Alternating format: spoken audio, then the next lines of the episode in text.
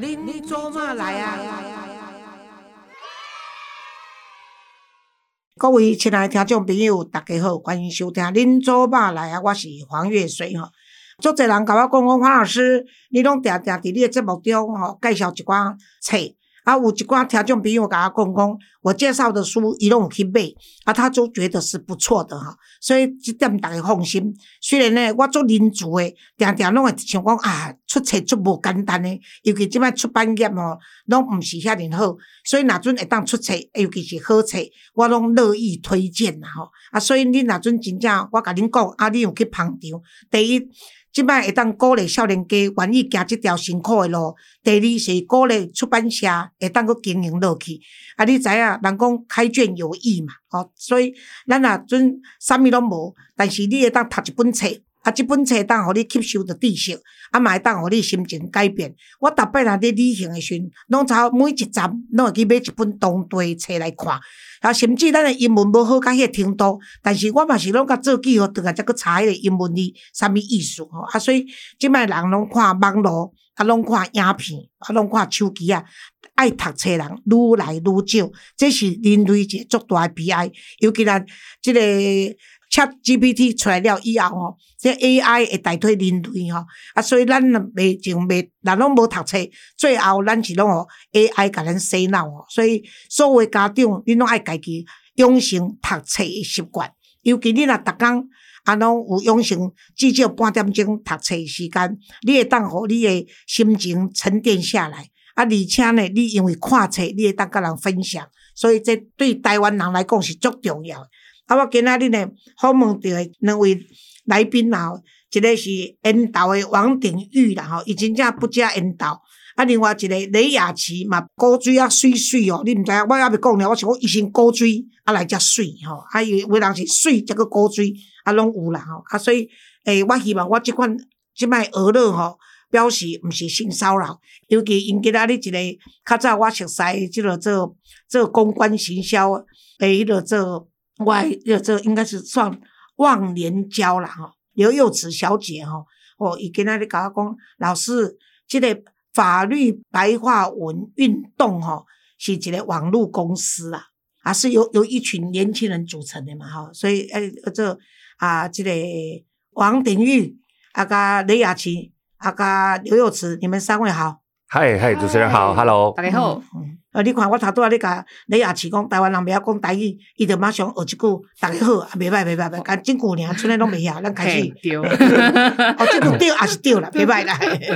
那个丁玉，你是这个法律白话文运动网站的主编呢？当时怎么会去成立这个网站？哦，这个要拉到那个二零一四太阳花哦。哦。哎，因为太阳花那个时候大家不是在讲服贸吗？嗯。啊，对，那那个服贸的资讯啊，是很乱嘛。哎，对，还有 A 克法之类的东西嘛，这国际那些协定，大家搞不太清楚啊。我们想说来这个白话文一下，但是太阳花学运那个时候大概一个月就结束了嘛，对对，在四月多的时候，然后我们就转型，从服贸这个东西去讲所有的法律，然后就在二零一四年的时候，我们就奠定我们的公司就是好法律白话文，然后就走到今天这样子。哦，太棒了！你们这个你们这个网站愿意做这件事情，是等于让台湾的老年人。跟小孩子都可以老少通吃，可以走进这个法律的这个白话文境界呢，这最好诶。无一寡法律文绉绉的，当拢听无看无嘛，哈。哎呀，我们想说，呃，这个各种知识里面啊，法律是很重要的啊，社会的游戏规则嘛，哈，所以我们就把法律呢，哈，这个当做知识，然后用不同的方式去做行销，啊，有用用诶粉砖啊，或 IG 啊，或者是像很流行像主持人在做的 Podcast 啊，我们用各种方式来行销法律有趣的地方。对，所以你们这个共有两批作者啊，一批是专专门负责法律这个相关领域的议题的，由你来负责。然后另外一批是负责科学议题，是由那个雅琪你来负责嘛？哈啊啊！到现在你们这个网站活得下去吗？有有，我们 我们作为一个公司哦，有各种活下去的方式啊。那就好。对对对对，我们可以比方说这个接政府的一些活动啊，比方说政府需要有法律的知识，又要有这个粉丝的人气啊，我们公司就是一个选择。哦，太好太好。哎，今仔日来人来接大家是要来甲人讲这个疫情世代了，这部册是不是叫做疫情世代？没错，对嘛？疫情世代，然后呢，给所有人的这个科学跟法律指南。对对对，我觉得这本册哦，因为 COVID nineteen 虽然过去哦，并不代表意味这世间。然消息了。我讲，另外一波搞不好更凶猛。但是我们若有这一本疫情世代哈，那呢这作为我们防疫的共同体哈，这是最重要一本册啊。而且这本册是集结了这抗疫岁月所累积的经验跟知识哈，好咱伫后一拜这个黑夜来临之前，有能力呢动作先机了，然后呢战胜恐惧啊。所以。哎，有关于这本册哦，我想来开始访问您了。我想提一些问题哈。这个所谓这个什么叫做群体免疫呢？哈，又怎么达成？因为有人说感染的人多了，就会自动有群体免疫。那其实是比你想象中还复杂吗？应该说会有这个问题的原因，是因为很多人会觉得，哎，我就不用打疫苗嘛，然后我就让大家都感染啊。那所有人都感染之后。啊，不就有免疫力？那为什么大家还要打疫苗？但其实就是呃，在现实生活当中，其实状况是很复杂的。那所谓的讲到群体免疫，其实我们在这之前要先有的一个概念叫做基本传染数，就是我们在疫情当中可能会常常听到一个呃专有名字叫 R 零值，也就是一个人他被感染了。呃，比如说被感染这个病毒之后，它再传给几个人的几率，那不同的呃疾病，它的 R 零值可能会是不一样的。有些可能是传染率特别高的，比如说相较来说，COVID nineteen 的传染率可能就会比 SARS 还要来的再再更高一点，它一个人可以再传给好好多人这样。那理论上，当大家都有免疫力。的时候，因为我们知道嘛，就是如果我们感染过一次，然后我们身体就会认得就是这个病毒，啊，在下一次来的时候就会先认出它来，在它还没有复制到量那么大，然后导致我们生病的时候，可能就可以呃消灭或者把它赶出去这样子。那呃，群体免疫的状况就是，那当当大家都感染之后啊，不就意思就是，哎，那我们可能就就就就不用再打疫苗啦，然后这样子疫情就会一定会好转啊。但其实是很复杂的，因为我们其实在这段期间也常常会听到病毒是会变种的。那它变种之后，它长的样子就有可能会不一样。那它就有可能让就是你曾经感染过的人，然后有新的变种病毒进来，它可能你不一定认得。所以其实这件事情在讲，当你想要达到群体免疫，让群体都有防疫力。防御力可以去抵抗这个病毒的时候，其实重要的仍然是需要去打疫苗，然后去主动做防御。这样对，可是打疫苗为什么打一剂、打二剂，有人打到第四剂，结果还是中奖呢？哦，这个这就必须要说，就是疫苗它它的原理跟我们刚刚讲的，呃呃，所谓的你让你的身体认得病毒，或是病毒进来的时候，它可以知道这是什么东西，然后可以快速反应是有关的。那虽然它可能做得到这件事情，但它可能不一定代表你只要打疫苗你就完全不会感染，因为它防御力不是不是百分之百的。但它基本上来说可以大幅的降低呃你感染这个病的几率，但是并不代表就是呃你完全不会感染。但它同时不止保护自己，它其实同时也是保护别人，因为当呃，大家都有免疫力的时候，它其实就不容易让病毒在我们身上当中传播。因为其实病毒传播是一件事情，但另外一件事情就是它到人的身体里面大量复制，然后哎，就由人这个载体大量复制，然后再传染给别人。这件事情其实是疾病容易传染给别人很重要的一个。可是对于这个打一次疫苗就就不会再得到，跟已经打了三四次，这这块还是确诊，这个是。因为个人体质的关系嘛，还是疫苗对某些人来说有效，有些人是不无效的。当然，疫苗对于每个人个人来说会有差异，但是比如说像呃，有些有些疫苗，它相对来说可能打的技术会是比较少的。比如说我们出生的时候打的一些麻疹疫苗，它可能一打终身有效。那比如像 COVID nineteen，呃，它的状况就会是呃，我们前阵子大家会需要打一剂、两剂、三剂嘛，甚至是现在这个阶段会希望再去。打一些补充剂，可是你打完这些补充剂，你像现在像中国香港那个广州就出现了这个猴痘。是不是？那这这是另外另外一种一种疫苗了。所以你现在打了 COVID-19 的四五剂以后，然后再打这个新的这个症状的话，那又是新的疫苗，不是吗？不可能是延续下去吧？对，因为比如说像 COVID-19，它跟猴痘，它其实状况就是不一样的，所以它就会变成是，如果有疫苗的话，那它就会是会是不一样的疫苗。但根据你们这本书上所写的就是，其实有打跟没有打还是要打，就是对，就是疫苗的话，因为只要是经过合可的疫，可以打在。人身上的疫苗，它基本上它对于我们的呃整体的疫情防疫，我们就讲共同防疫体嘛，其实是是是有效的。可是这边呢，我就是想问一下那个这个鼎玉哈，日本政府就是因为那时候是脑膜炎的这个疫苗，结果呢就是啊酿成了全民的那个呃控诉嘛，导致呢，因为他叫大家种疫苗，结果疫苗发现后遗症，所以后来日本政府赔的要死，所以就加了一条宪法，就是说不能勉强那个呃人民要种疫苗的这个强行，就是强制种疫苗的这个结果嘛，哈。那现在呢？以以我们刚过去的这个 COVID-19 来说，很多的疫苗都是临时授权的，不是吗？是是是。所以在这个后遗症，在法律上谁会负责啊？哦，话说这个疫苗哦，因为比方说像高端嘛，大家就很担心说高端到底有没有经过充分的实验就给它上路为你知道吗？打个岔，我那时候为了支持国。为了要支持国产，我还去买股票，结果现在变成壁纸。对，所以这个股这个疫苗好或坏哈，或者是这个股票的高跟低哈，大家都会担心嘛。哈，尤其这个疫苗的这个品质哈，是大家打在身上最关心的。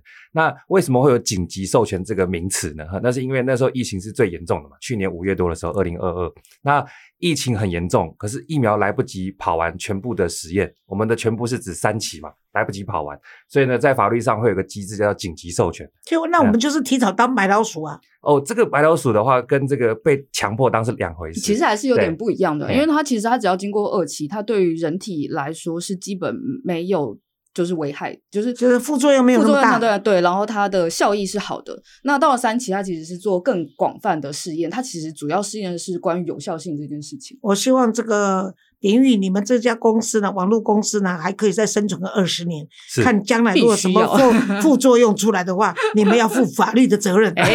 我们也不希望我们变壁纸的，这样太可怕了。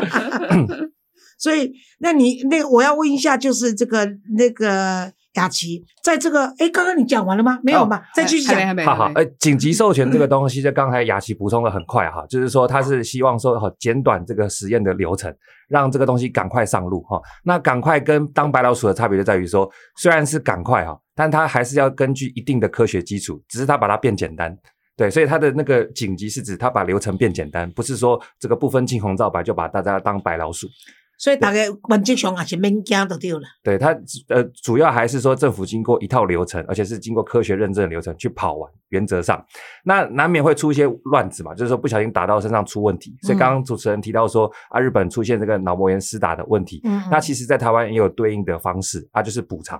我们会有一个补偿基金，针对施打下去如果出问题的话，会给予一些协助，尤其是金钱上的协助。这样，这个把人还叫西北料，我宁可不要补偿，但是不要影响我的身体健康。是是，所以这个它是一个配套嘛。所以我是觉得你们还是要，哎，你们这家公司要有负责任，你们要继续在法律方面做追踪。是是，如果真的发生什么问题的时候，你们也必须让老百姓知道说到底哪里出了状况。对，对不对？因为你们是根据科学，然后你们又有法律，所以你们这个这个所谓。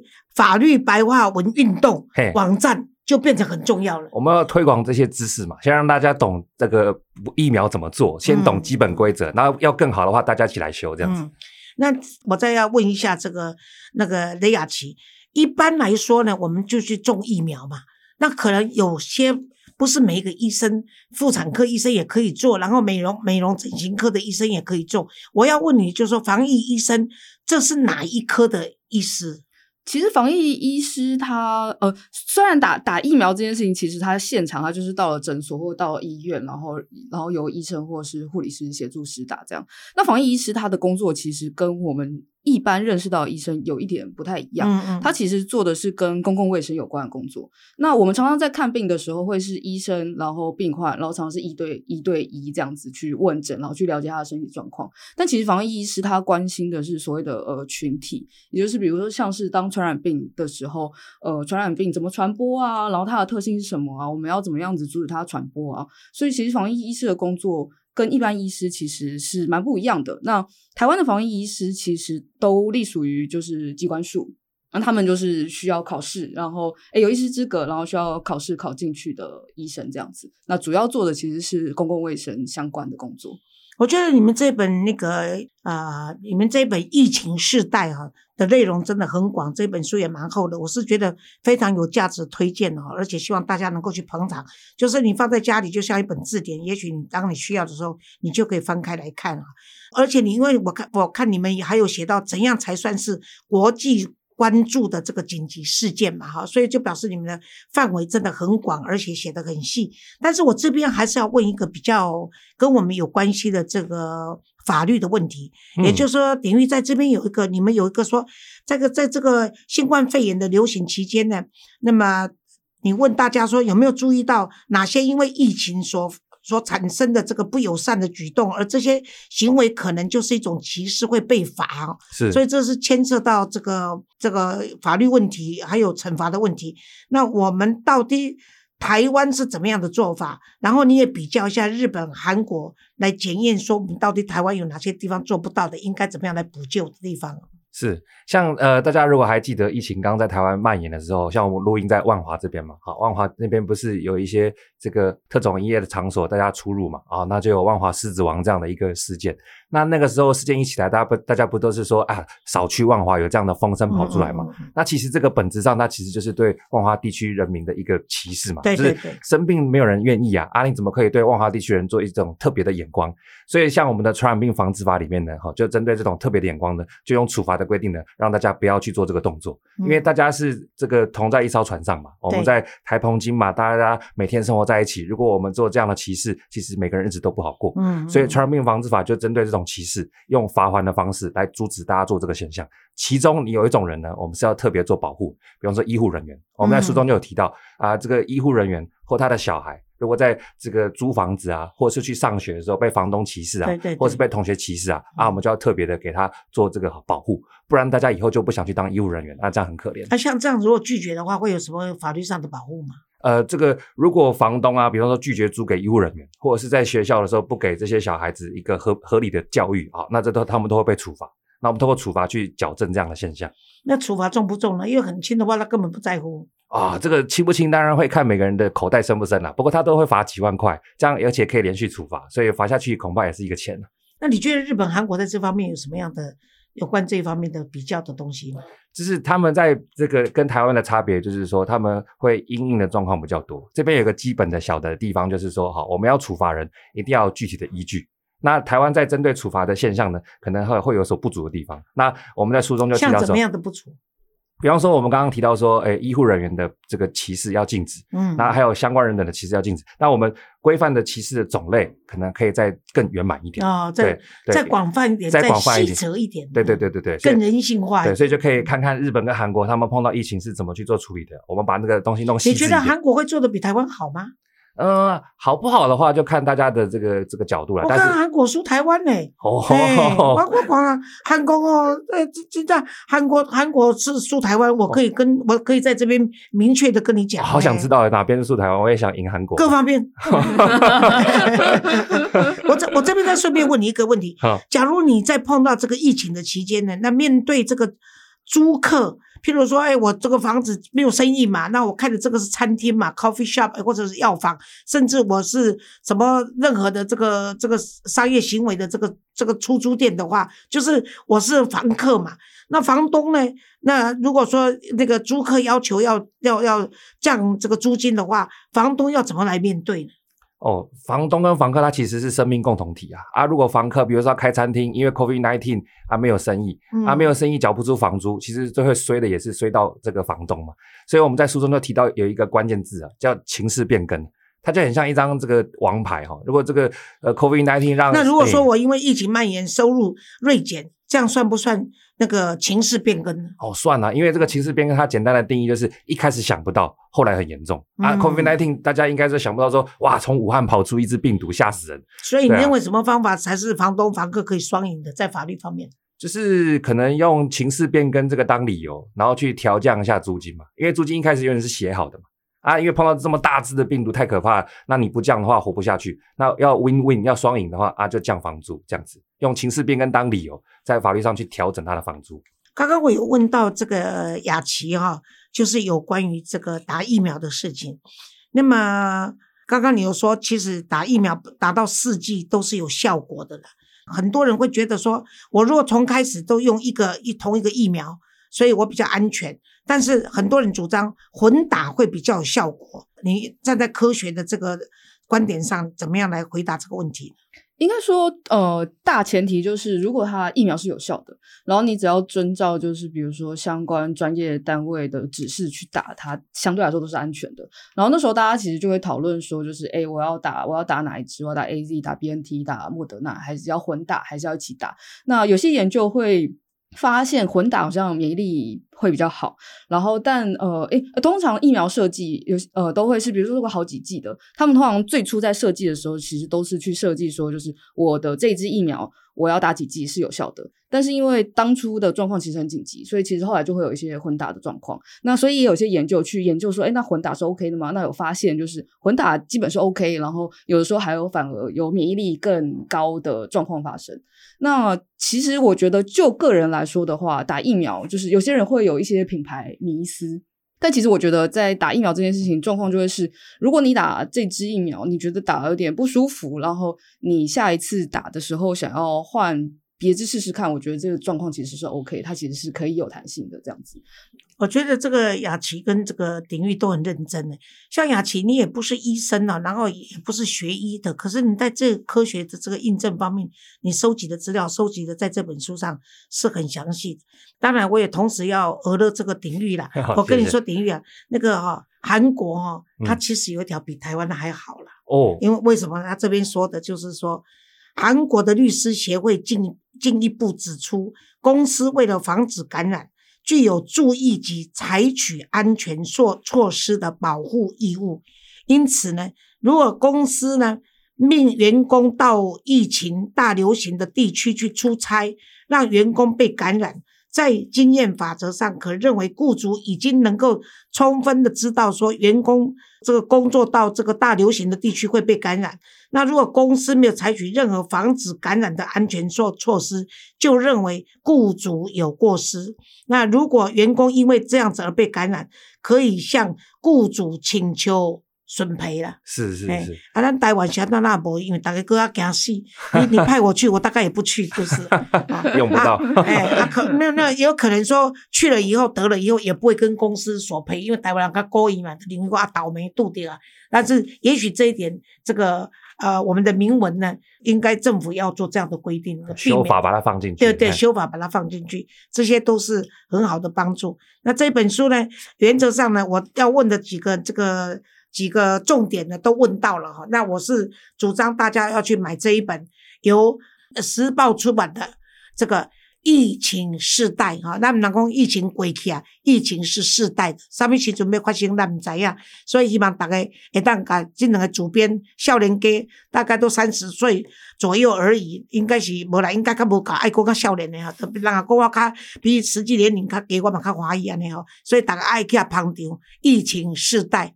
那这一次呢，那个我们的那个行销经理呢，刘有慈呢，他特别呢透过时报出版，要送大家十本书，希望大家一定要赶快透过 email 来索取。然后呢，也鼓励大家尽量去买书，因为呢，咱即摆哦生活指数愈来愈悬，啊，咱逐个拢呃做买来食的，逐拢做甘的，啊，但是买册逐个拢做唔甘。啊，事实上，书是家里最好的装饰品，你即使不看，摆起来也表示你有气质，好不好？请大家捧场，疫情世代，谢谢大家的收听，也谢谢两位三位的莅临。好，谢谢大家，拜拜。